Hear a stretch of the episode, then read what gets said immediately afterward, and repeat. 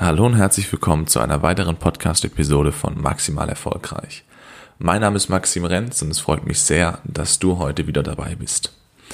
Heute wird es um Folgendes gehen. Meine Geschichte, wie ich in die Immobilienbranche kam und generell den Weg in die Selbstständigkeit gefunden habe. Ich denke, das ist ein sehr, sehr interessantes Thema für euch.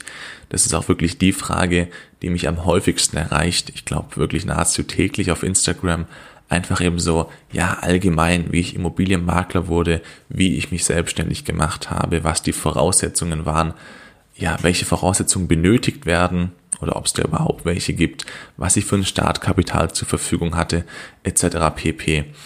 Ich werde auf jeden Fall ein bisschen weiter ausholen und mal so, ja, meine ganze Geschichte ab dem Zeitpunkt, der für euch eben relevant ist, erzählen. Aber jetzt zum Anfang erstmal die Fragen beantworten, die ich eben ja, kurz und knapp beantworten kann und die eben auch oft gestellt werden. Das ist zum einen die Frage, ähm, ja, ob ich eine Ausbildung gemacht habe, beziehungsweise eine Ausbildung zum Immobilienmakler. Da muss ich gleich zu sagen, es gibt keine Ausbildung zum Immobilienmakler oder zur Maklerin in Deutschland. Es gibt die Ausbildung zum Immobilienkaufmann, Immobilienkauffrau. Das ist das, was der Sache so am ja, nächsten kommt. Die habe ich aber nicht gemacht. Von der halte ich aber auch nicht ganz so viel das vielleicht mal an, an anderer Stelle. Die habe ich aber auf jeden Fall nicht gemacht und ich habe auch sonst keine Ausbildung gemacht. Ebenfalls habe ich kein Abitur gemacht und ich habe auch nicht studiert. Jetzt fährt hier gerade so ein scheiß Motorrad vorbei. Ich hoffe, man hört es nicht.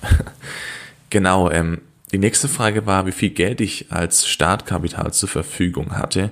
Das müssten damals so circa 10.000 Euro gewesen sein, die ich mir angespart hatte, habe davon aber nicht alles benötigt. Also ja, ich glaube, das waren so drei oder 4.000 Euro. Es kommt natürlich auch immer drauf an, wie hoch die Fixkosten sind. Ähm, ich empfehle den Leuten immer, die mit sowas anfangen, vor allem wenn sie es gleich Vollzeit machen, sich natürlich einen Puffer zurechtzulegen. Ähm, es kann sehr, sehr gut passieren oder sehr gut sein, dass man eben in den ersten Monaten der Selbstständigkeit wenig oder vielleicht auch sogar gar nichts verdienen wird. Und ähm, ja, dass man da halt eben seine Fixkosten weiterhin bezahlen kann, je nachdem wie hoch die sind. Das sollte aber eigentlich jeder von euch selbst wissen ähm, genau, sollte man sich da halt eben eine Rücklage bilden, sage ich mal. Bei mir waren es aber, wie gesagt, ich hatte 10.000 Euro zur Verfügung und habe davon dann wahrscheinlich so 3.000 oder 4.000 Euro ähm, ja, gebraucht, bis ich dann das erste Geld verdient hatte als Makler. Ähm, habe damals aber auch noch einen recht, ja, recht bescheidenen Lebensstil gehabt, beziehungsweise hatte keine großen Fixkosten.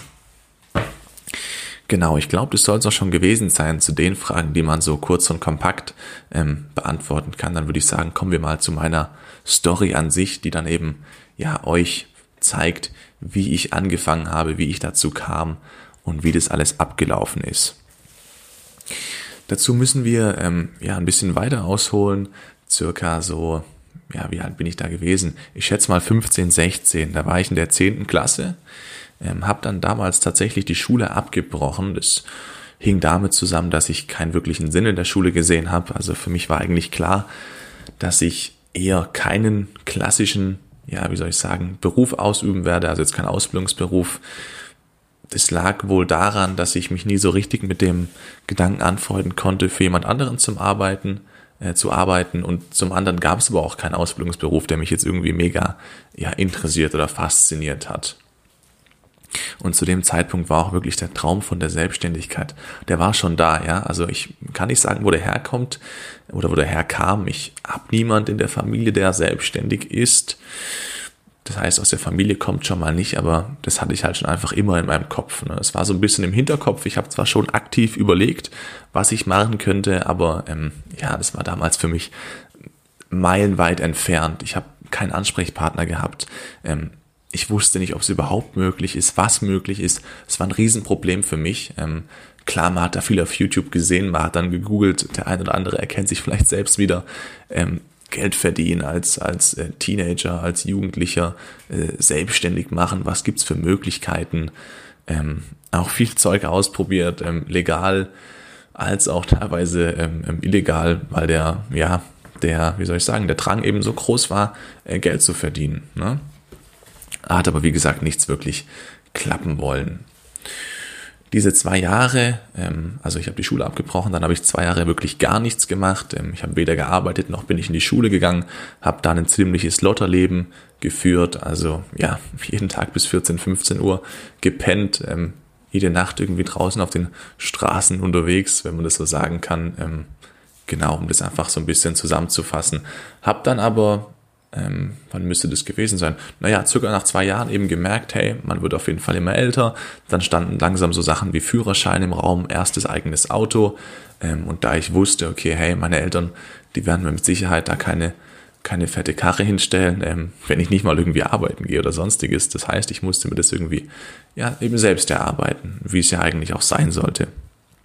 Also war klar, hey, so geht's wohl doch nicht. Ich hatte damals nur mein Kindergeld zur Verfügung. Ähm, das heißt, ich musste von, ja, was waren das, 200 Euro oder so im Monat leben. Davon konnte ich damals gerade so meine Zigaretten bezahlen. War zu dem Zeitpunkt auch noch Raucher.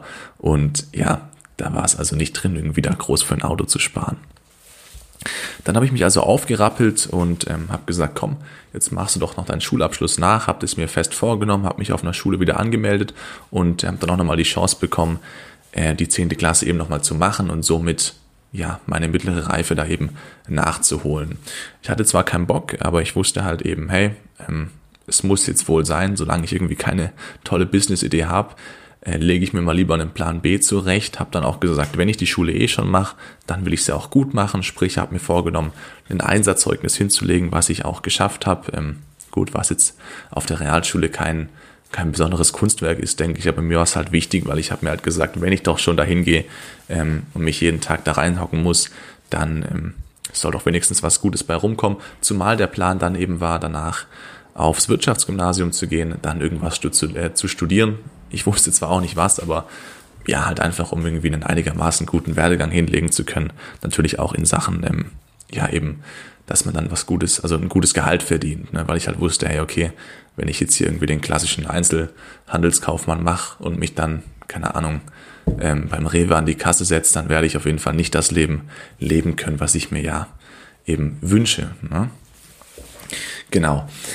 Soweit also dazu. Dann war ich wieder dabei, meinen Schulabschluss nachzuholen, hatte wie gesagt dabei ständig das eigene Business im Kopf, ähm, habe wirklich überlegt, ich bin jeden Abend ins Bett gegangen mit dem Gedanken, hey, was kannst du machen, was gibt's für Möglichkeiten, ähm, es hat mir auf jeden Fall keine Ruhe gelassen. Und ich glaube, das ist ganz wichtig, weil jetzt im Nachhinein kann ich sagen, ich war da wirklich ready. Also ich habe nur noch darauf gewartet, auf die passende Gelegenheit. Ähm, und die musste nur noch auftauchen. Also ich war wirklich ready. Ich habe so krass Bock gehabt.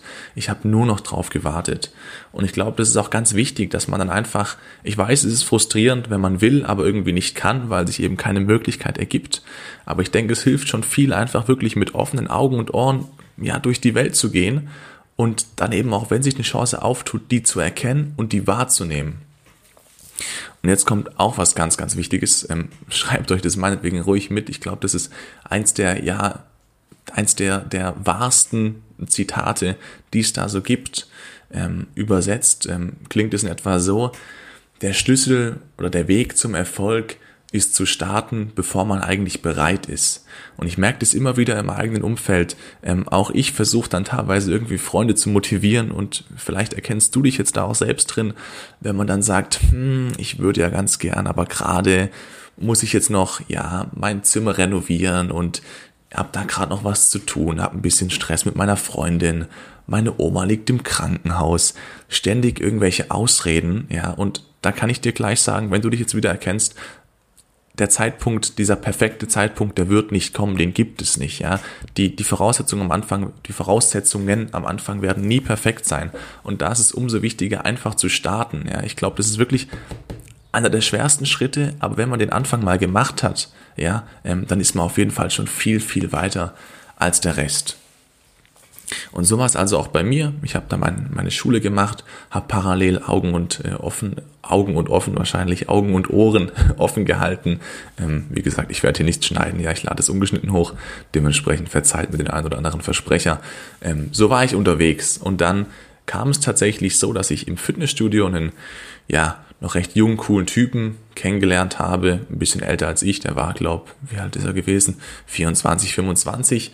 Ähm, mit dem hat man dann ein paar Mal zusammen trainiert, also hat ganz klassisch angefangen, man hat sich mal gegenseitig geholfen bei einer Übung im Gym, ähm, waren uns gleich mega sympathisch und dann hat man, wie gesagt, das ein oder andere Mal zusammen trainiert und dann habe ich ihn eben gefragt, was er denn so beruflich macht und dann meinte er, ja, er sei selbstständiger Immobilienmakler und das war dann für mich so, wow, selbstständig, so das, was ich, das, wovon ich seit Jahren träume, einfach generell selbstständig, das war für mich unbegreiflich, ja, und dann war ich sofort, war ich hin und weg. Dann habe ich ihn gefragt, hey, wie läuft denn das? Und selbstständig, das heißt, du bist dann da zu Hause und kannst dir das selber einteilen und eigener Chef und alles. Hat er gelacht und hat gesagt, ja, ne, also so läuft es. Ist eigentlich gar nicht so, so ein großes Ding, ähm, aber ja, klar, so mache ich das. Und er schien damit auch recht erfolgreich zu sein. Das hat mich auf jeden Fall mega beeindruckt. Ich wollte mehr erfahren und ähm, war gleichzeitig auch auf der Suche ja, nach einer Tätigkeit, wo ich eben ein bisschen Geld verdienen kann, um mir Geld für mein, ähm, mein erstes Auto zusammenzusparen. So. Dann habe ich den Guten gefragt, ob ich nicht für ihn irgendwas machen kann, sei es Flyer verteilen oder Hauptsache irgendwas, wo ich ein bisschen Kohle verdienen kann. Dann hat er erstmal ein bisschen überlegt und hat mir dann ja ein paar Tage später eine WhatsApp geschrieben von wegen, hey Maxim, du kannst für mich Telefonakquise machen und dir damit ein bisschen Geld verdienen. Telefonakquise habe ich noch nie gehört. Ähm, war mir unangenehm, deswegen habe ich es schnell gegoogelt und dann kam dann sowas wie ja Neukundengewinnung. Habe ich gedacht, okay, habe ich ihm geschrieben, ja, okay, ich bin da eigentlich für alles offen, Hauptsache ich kann damit Kohle verdienen. Wie schaut's denn da aus? Und da hat er gesagt, komm doch mal zu mir, dann schwätzen wir da mal drüber.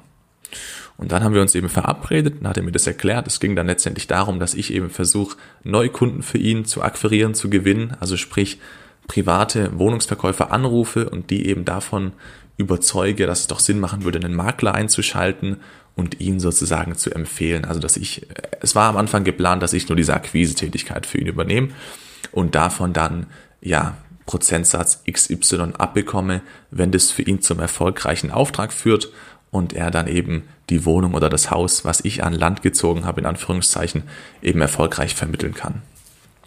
Genau. Dann haben wir tatsächlich einfach ähm, ja, auf gut Glück angefangen. Ich habe den Hörer in die Hand genommen und ähm, da hat er bei mir scheinbar irgendwie ein gewisses Talent erkannt. Ich muss sagen, ich war schon immer recht wortgewandt, ähm, konnte immer ganz gut schwätzen, sage ich ganz gern. Und deswegen hat es auf jeden Fall Spaß gemacht. Es hat zwar mega, mega Überwindung gekostet, da anzurufen, ohne auch nur irgendeinen Plan zu haben. Er hat mir halt so ein bisschen grob ähm, gesagt, was ich dann gleich am Telefon wiedergeben muss. Das habe ich dann gemacht.